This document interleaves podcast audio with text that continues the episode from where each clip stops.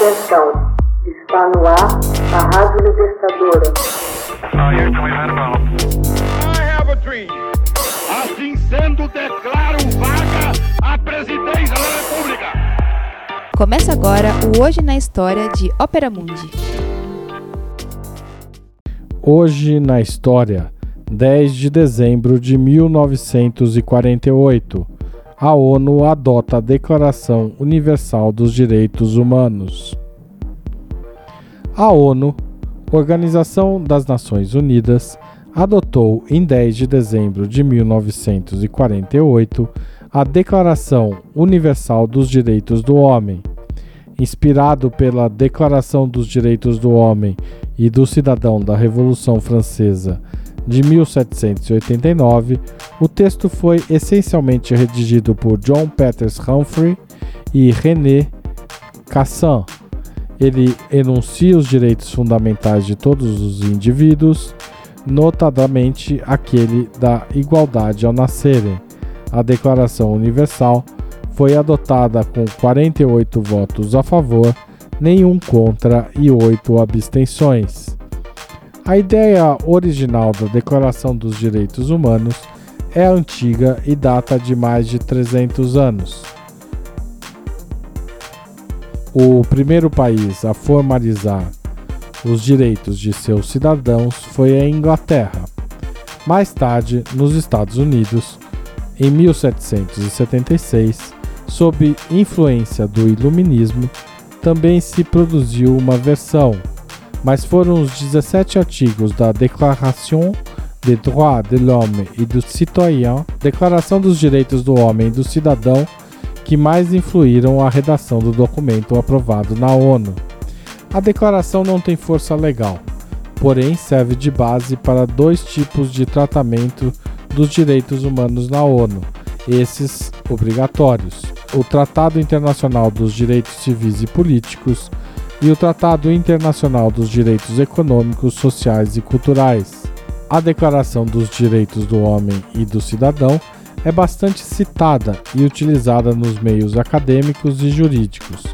Especialistas em direito internacional discutem com frequência quais de seus artigos representam direito consuetudinário e internacional.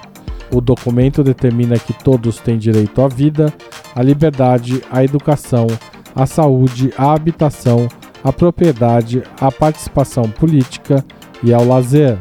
As origens deste documento estão ligadas à barbárie da Segunda Guerra Mundial. Desejosos de construir um mundo sob novos alicerces ideológicos, os dirigentes das nações que emergiram como potências, lideradas pela União Soviética e pelos Estados Unidos, estabeleceram na Conferência de Alta em 1945 as bases de uma futura paz. Foram definidas áreas de influência das potências e acertada a criação de uma organização multilateral que promovesse negociações sobre conflitos internacionais, com o objetivo de evitar guerras, promover a paz e a democracia além de fortalecer os direitos humanos. Durante a guerra, os aliados adotaram as quatro liberdades: liberdade de livre expressão, de religião, liberdade por necessidades e de viver livre do medo. A Carta das Nações Unidas, aspas, reafirmou a fé nos direitos humanos, na dignidade e no, nos valores humanos das pessoas, e convocou todos os Estados-membros a promover o respeito universal, a observância dos direitos humanos e liberdades fundamentais para todos, sem distinção de raça, sexo, língua ou religião.